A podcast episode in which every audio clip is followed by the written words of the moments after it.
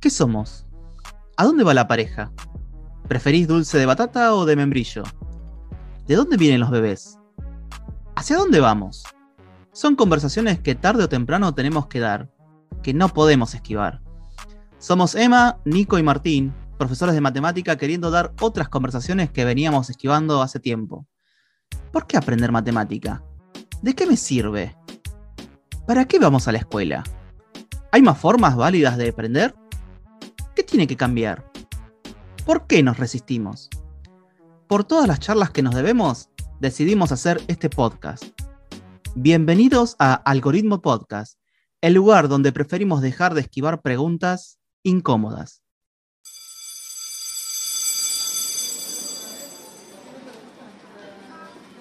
Bienvenidos y bienvenidas. Les pedimos que ya vuelvan del recreo, que tomen asiento y que se dispongan a escuchar la segunda parte de la charla que tuvimos con Jorge Cardelli. Si no escucharon la primera parte, lo que les recomendamos es que vayan a buscarla justo arriba de esta que estás escuchando para poder entender lo que decimos en la segunda. Bienvenidos a otro episodio de Algoritmo Podcast. Imagino, imagino que cuando Freire estuvo al mando de toda la parte educativa, eh, habrá sido como una fuerte realidad de ver, bueno, y a matemática, ¿qué hacemos con la parte de las ciencias exactas? Digo, digo eh, ¿cómo, ¿cómo, congenia todo esto que, plantea con la parte de las ciencias? Sí, yo creo que ahí creo que eh, Freire no tiene, como muchos, no, tiene una teoría de la ciencia. Es decir, hay una cosa importante que es distinguir. La ciencia no es filosofía ni la ciencia es ideología. La ciencia funciona con una cierta particularidad, ¿viste? que es que hay una teoría que está gobernando la práctica de la mayoría de los científicos. Si vos ves hoy la física, tuvo un gran debate con la mecánica newtoniana, vino Einstein, después vino las teorías cuánticas. Bueno, hay un conjunto de componentes teóricos que gobiernan la actividad de investigación y la actividad del pensamiento de los físicos. Eso es una realidad. Entonces, y también los estudiantes que estudian física también tienen, eh, se, tienen que adentrar de alguna manera en el funcionamiento de dicha comunidad. ¿Se entiende? Entonces, en ese sentido, no alcanza con decir que tenemos que dialogar, son recetas generales, no, no, no, alcanza con, con eso. Este, entonces, en ese sentido, eh, el desafío que tenemos nosotros, ¿no? Este, que, es importante. sí, depende de cada territorio, digo también. Es como más, mucho más general, mucho más particular, perdón, más que general. Claro, entonces ahí las dificultades eh, están planteadas. Y, no quiero dejar de, plantear un tema, que por ejemplo acá se plantea con mucha fuerza el tema de la, de la economía popular, la economía social, en fin.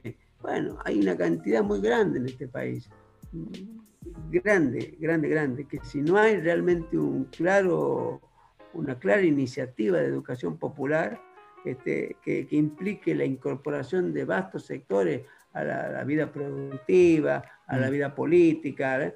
Este, para mi gusto no se va a poder, no se resuelve simplemente diciendo que consiguieron un plan social, que consiguieron trabajo. Este, Totalmente. Eh, no, no alcanza con eso. Este, entonces, el tema de la educación popular, en ese sentido yo la, la miro este, como una perspectiva. Y bueno, Freire es uno de sus fundadores y uno de sus aportantes. Pero después esto ha seguido, va siguiendo este, diferentes caminos, ¿me entendés? Este, che, Jorge, una consulta, una, una consultita. Eh, veníamos hablando mucho con el tema de, resuena mucho la, palabra IMPA. Eh, no sé si podrías contarnos brevemente eh, qué es el IMPA, digo, cómo nace Digo, para que también quienes nos oyen sepan de, qué, de, qué, estamos hablando cuando hablamos de IMPA. Digo, como, como una pequeña historia de, o historización breve para contextualizar un poco.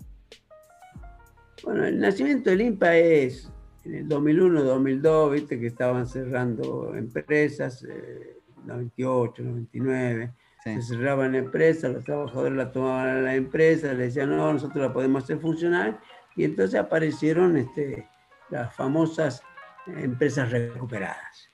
Y entonces, bueno, recupera, se recuperaron cientos de empresas, miles, y bueno, y dentro de eso se generaron grupos o movimientos este, que se aglutinaban, digamos, en cómo llevar una línea política coherente con este proceso, con estos proyectos de empresas recuperadas. Así surgió el INPE. El INPE es una empresa recuperada. Este, creo que era textil o algo así, pero es una empresa recuperada. Bueno, a partir de ahí, este, esta, esta, empresa ha luchado muchísimo porque la primera lucha que han tenido es que los que eran los dueños se las querían quitar de vuelta. Este es el primer paso. Segundo, que querían apoyo económico, que querían crédito, este, que querían alguna serie de, ventajas que le permitían, eh, que le permitieran desarrollarse. Esa lucha les ha llevado enorme esfuerzo y bueno, y el Limpa zafó porque, qué sé yo, no sé, un poquito antes de que se fuera este, Macri, este, el Senado, no sé quién, resolvió con una ley y, quedó en manos de los trabajadores. No, eh, quedó en manos del Estado gestionada por los trabajadores, digamos. Ah, Entonces, eso, eso quedó la, la, empresa. Pero alrededor de ella se generó también un movimiento cultural importante. Gente que venía, qué sé yo, teatro, eh, música, muchos debates políticos, bueno, en general todo un movimiento cultural. Y en ese marco apareció, este, creo que hay un jardín, este, creo que hay un bachillerato, hay un bachillerato popular, y bueno, y esta empresa de, este, y, este, y este emprendimiento del profesorado. Pero después también están las personas, ¿viste? Este emprendimiento del profesorado, este, la verdad que yo me, a veces me asombro porque veo que ha salido con el agregado de que el INPA, el eh, dirige este, el MENER, que es el Movimiento Nacional de Empresas Recuperadas. Y ahí hay muchos trabajadores y hay idea de generar un espacio educativo que inclusive pudiera dar respuesta a la necesidad de los trabajadores. Pero bueno, todo eso está hay algunas discusiones ahora, pero no ha, no, creería yo que no ha avanzado eh, bastante. Entonces, bueno, entonces ahora está este proyecto del profesorado que se desenvuelve eh, por su lado, eh, muy ligado al, al, INPA, por supuesto, a la, a la conducción, a, Eduardo Murúa, que es el que conduce el, el, el, Movimiento Nacional de Empresas Recuperadas y que hoy tiene un cargo en el, Ministerio de Acción Social, este, eh, está muy ligado a eso, como también está ligado al profesorado, pero para mi gusto no hemos logrado constituir una pequeña comunidad, digamos, de debate, de articulación, este, y hay muchas tensiones, pero no, no, no, no, no, sea, no hay una, una discusión este, o un debate más donde podamos compartir una serie de conceptos comunes, ¿viste? Hay, eso es parte de nuestra realidad hoy. ¿no? no sé si con esto te respondo más o menos a lo que vos. Sí, sí, sí, desde ya. Hay, algo que, mm, que se desliza, pero no, no profundizamos quizás de que cuando hablamos de educación popular, tanto sea bachi, eh, profesorado y demás, creo, o al menos por experiencia, eh, algo que lo define es, y es su forma de organización. Mm, su forma de tomar decisiones. Eh, digo, ya que Jorge plantea, digo, hay un papel para jugar, no sé si te referís entre otras cosas a eso, pero digo, si hay un papel para jugar, jugar sea, bueno, otra forma de tomar decisiones, este, digo, las asambleas, los diálogos, la forma colectiva de pensar eh, espacios, este, eso, digo, me parece que es un, aporte, ¿no? De, las, de, de estos espacios de educación popular. Sí, sí, eso, eso está funcionando. Este, en eso este, nosotros nos reunimos, los profesores se reúnen, hay mucha discusión, este, los contenidos se discuten, bueno, en fin, en eso hay una cuestión eh, muy democrática. Eso me parece que es valioso, digamos. Bueno, pero tenemos, eh, tenemos que resolver el problema, porque por más que sea, eh, tenemos algunas cuestiones. Por ejemplo, yo en el caso del profesor de matemáticas, nosotros tenemos que resolver el tema de los programas y los contenidos, qué hay de más y qué hay de menos. Este, eh, ¿me entendés? ¿Cuáles son los énfasis? Y eso no va a surgir solo, tiene que surgir necesariamente este, de una discusión, ¿viste? Sí, de un totalmente. debate. eh, pero, este, y después, bueno, está la carrera de tecnología, que es una, la verdad que esa ha sido una idea muy buena de Alicia, este, que eh, tiene la posibilidad de este, que se le enseñe o que se pueda hacer capacitación, inclusive a los trabajadores, porque el tema informático hoy juega un papel importante, es una necesidad este, para muchísima gente. Este, y después, la que no ha logrado constituirse todavía porque ha estado en la zona de conflicto, es este, historia. Pero Ah. bueno, esperemos que ahora se constituya este, como, como profesorado, que, que es, eh, historia es una herramienta importante. La verdad que sería una buena combinación. Si tenemos historia, matemática y tecnología, la verdad Sí. que con esos tres eh, estaríamos bárbaros. Una, ¿viste? una cosita. Pero, Sí, sobre todo eso, pero, viste, Eh, ahora a, la colación lo que decía Nicolás al principio, con la pregunta de si hay una educación popular, cuál es la no popular o si es que existe, también es pensar esto de, bueno, de la organización, ¿no? Como, de esta, de- como, como asamblea, digo, discutir. No sé si en la educación no popular ocurre esto, digo, ¿no? No, es no como que creo que es, esto, esto, es- esto, es- esto sería como una cuestión de, bueno, ¿qué podríamos darle a esa educación no popular que tiene la popular? Digo, creo que esto de la, de la asamblea, de discutir, de, de hablar con colegas y construir con colegas, porque también pensemos que las clases se presentan como una figura de parejas pedagógicas, digo, no es solamente un o una docente que está frente al curso, digo, hay un equipo de cátedra de, de- de- que piensa las clases, que colabora, que discute para cómo se acerque ese contenido, eh, que en realidad es muy, digo, no sé, hablamos de análisis 3, ¿no? No sé, variable compleja. Y cómo ese contenido lo hacemos bajar a un saber eh, aprender, ¿no? Y a un saber, sa- eh, de un saber sabio a un saber aprender. Digo, ¿cómo hacemos para que eso eh, sea un saber enseñar? Digo, porque es eso, ¿no? Como co- vamos Claro. discutiendo, que es algo de que la parte de la formación docente, que, o al menos la nuestra o la mía en particular, digo, no nos cuestionamos eso. Digo, y esto te invita Claro. a cuestionarte. Bueno, pero ahí eh, yo me, me fui corto en la respuesta, me parece, con respecto a la educación no popular, ¿viste? Este, mira, yo, ustedes la deben haber visto, como la vi yo seguramente. La propaganda de Universidad Siglo XXI.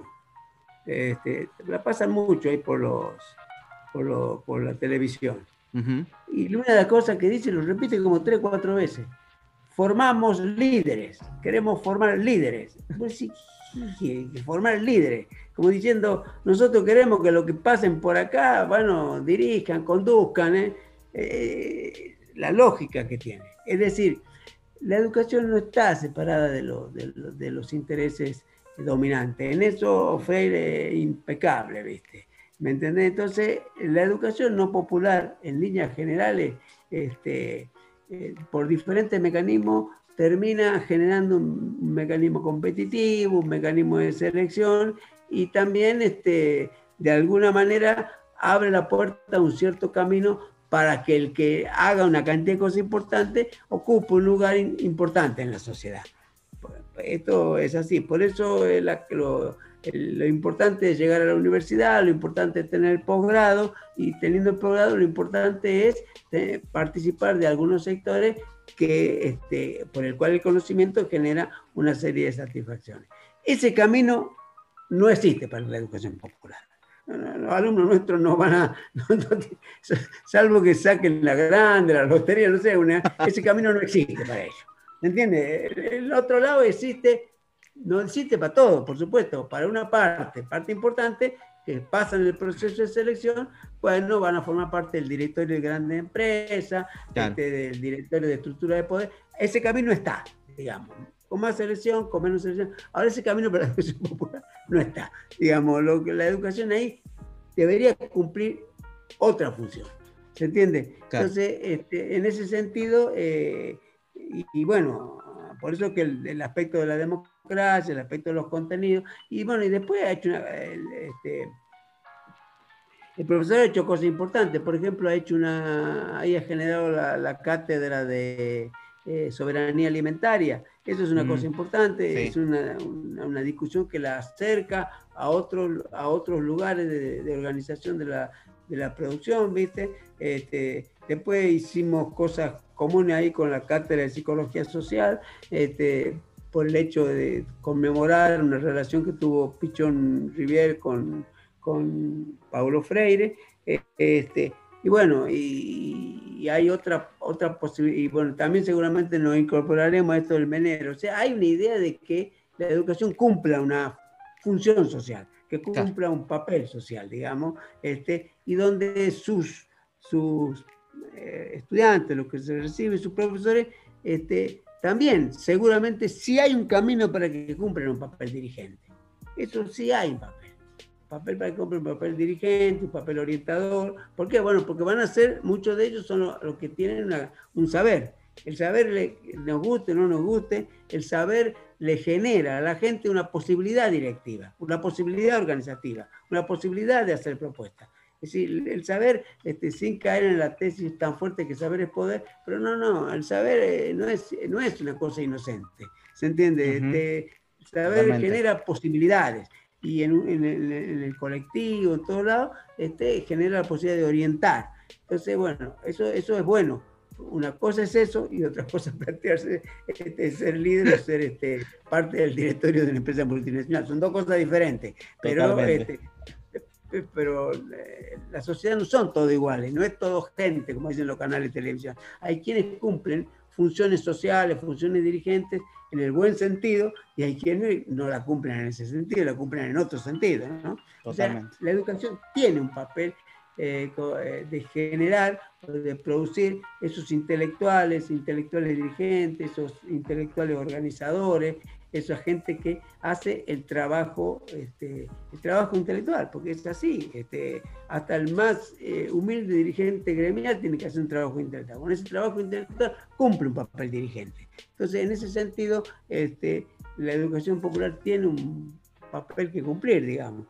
Pero claro, hay que batallar mucho, eso es una realidad, hay que batallar mucho. Mucho. Hablando, hablando de batallas, me engancho ahí con, la palabra porque yo en los podcasts lo siento así, estas, charlas que estamos teniendo, siempre me queda medio tarea para el hogar, por lo menos eh, me quedo pensando y bajándolo, bueno, nosotros, profesores de matemática, algo que me pasó mientras hablábamos es que como profe de matemática creo que tenemos matemática, tiene como dos desafíos. Siento primero esto de... Eh, la, escuela utilitaria que hablábamos recién, creo que matemáticas es una de las materias a las que más se le exige ser utilitaria. Que bueno, ¿y para qué me sirve el algoritmo de, bueno, pero hay otra materia que no le preguntaste lo mismo? Eso por un lado. y por el otro, hay una facilidad eh, en matemática para convertirse en filtro. Y eso nos convierte quizás en la posibilidad de ser elitista. Es decir, y bueno, hablábamos el podcast pasado que, bueno, a vos te da 2, a vos te da 15, vamos a ver cómo lo resolviste. Nosotros tenemos la posibilidad de que a uno le da 2 y a otro le da 15, ver al que le dio 15, vos entraste, vos no. No nos importa qué pasó en el medio. Entonces hay como dos desafíos de cara a matemática, por lo menos. Sí, sí, le da, la, le da la particularidad de ser filtro, tener razón, es la herramienta ideal para hacer, para hacer filtro, para clasificar y decir vos no, vos sí, vos no, vos sí, eso es así sí, sí, sí, eso es así.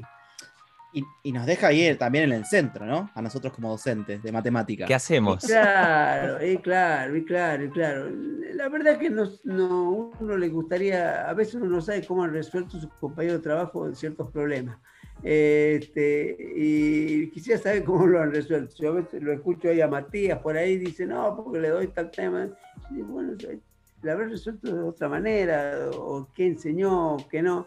Pero bueno, en, ese sentido, este, nuestro, nuestro protagonismo todavía no, no, no, no ha entrado en el tema de la enseñanza o en el tema didáctico. En, ese, en eso discutimos, pero no, no tanto, digamos. ¿no? Este, pero bueno, esta es una experiencia que se avanza lentamente. ¿no?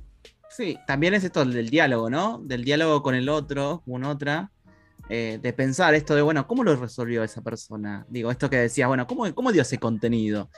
creo que también Ah. esto, esto de, de pensarnos y de, de- de- de estar preguntándonos con otros colegas, de consultarnos, nos, da, nos abre un abanico de posibilidades.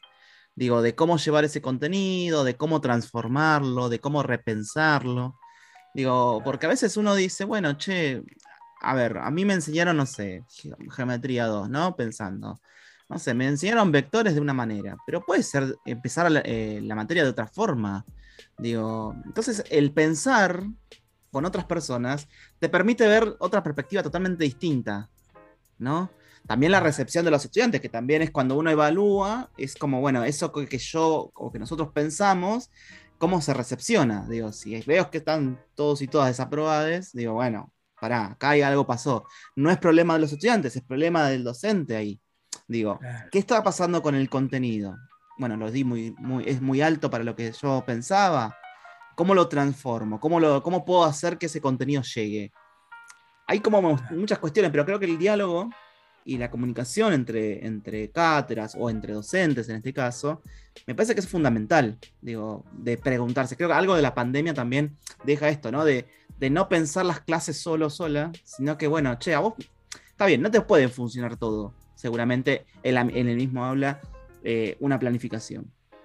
Pero quizás sí te dé ideas para vos reformularlas. Eso también hay que, como, como para pensarlo. Eh, se me ocurre también, ¿no? Como qué experiencias nos dejaron la pandemia y qué experiencia me deja también la educación popular. Digo, esto de forma asamblea, de el diálogo como, como algo constructivo. eh, va por ahí. Claro. Claro. Ahí, por ejemplo, una cosa que, este, porque nosotros ahí tenemos tres este, orientaciones, digamos, como tres líneas. Damos análisis, damos este, álgebra y damos geometría, digamos, esas serían como tres. Y después viene, bueno, llama complemento, qué sé yo, este, cálculo numérico, matemática discreta, bueno, este, ahí eh, hay una se- en esas cosas hay una secuencia de tres años, de tres cursos, o Claro. tres cosas. Este, ahí es importante ponerse, este, ponerse de acuerdo en los énfasis, por ejemplo. Voy- el concepto de vector. Bueno, el concepto de vector es un concepto importante, eh, sumamente importante. Está presente en la física, está presente en todos lados.